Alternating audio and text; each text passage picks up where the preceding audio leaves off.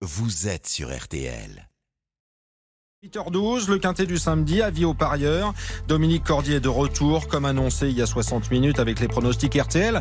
Rebonjour Dominique. Rebonjour Stéphane, bonjour à tous. C'est le prix Violon 2 qui sert de support au quintet. Cet après-midi, c'est une course de steeplechase, l'obstacle donc couru bien évidemment sur l'hipporome d'Auteuil. La distance est longue, 4400 mètres. Il y a 13 partants, le 12 ne court pas. L'outsider de RTL porte le numéro 3, s'appelle Super Gino. Super Gino qui court bien frais. Il vient d'ailleurs de bien courir pour sa rentrée. C'était le 1er septembre dernier sur cet hippodrome d'Auteuil. Il a été classé troisième. Il va progresser sur cette sortie. Il est attendu aux premières loges de ce quintet.